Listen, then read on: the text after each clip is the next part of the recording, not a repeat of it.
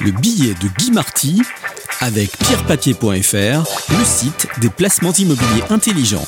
Radio-imo.fr Bonjour. On attribue au grand Voltaire d'avoir écrit qu'il était heureux parce que c'est bon pour la santé.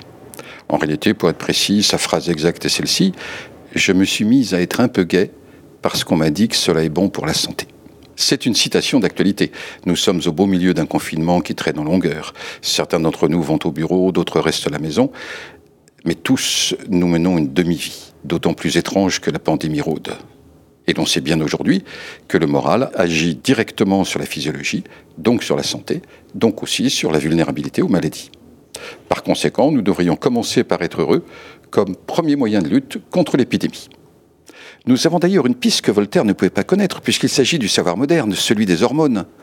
Or, il existe une hormone du bonheur, c'est la dopamine, qui procure un sentiment de satisfaction, de plaisir. Comment secréter de la dopamine? Par l'exercice physique tout simplement, du sport en particulier. Nous n'avons le droit de marcher ou courir qu'une heure par jour, mais c'est déjà un début. Bon, soyons sérieux. Nous avons déjà entendu tous les conseils possibles, je ne vais pas en rajouter. Nous sommes condamnés au confinement et nous assistons à la destruction d'une partie de l'économie avec toutes les souffrances que cela entraîne déjà et surtout les souffrances que cela va entraîner par la suite, sans pouvoir rien y faire.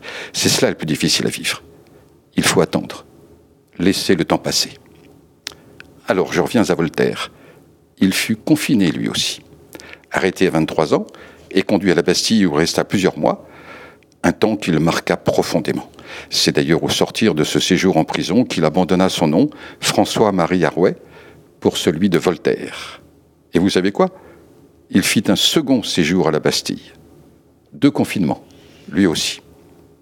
Et c'est un Voltaire débordant d'énergie qui se mit à écrire, à pourfendre, à s'indigner, à adopter des causes qu'il pensait justes, à voyager, à s'enrichir aussi. Il spécula beaucoup et finalement s'acheta un château. Tout finit toujours par l'immobilier. Lorsqu'un journaliste se mit à critiquer férocement ses pièces de théâtre, férocement et injustement, il avait déjà 70 ans, âge avancé pour l'époque.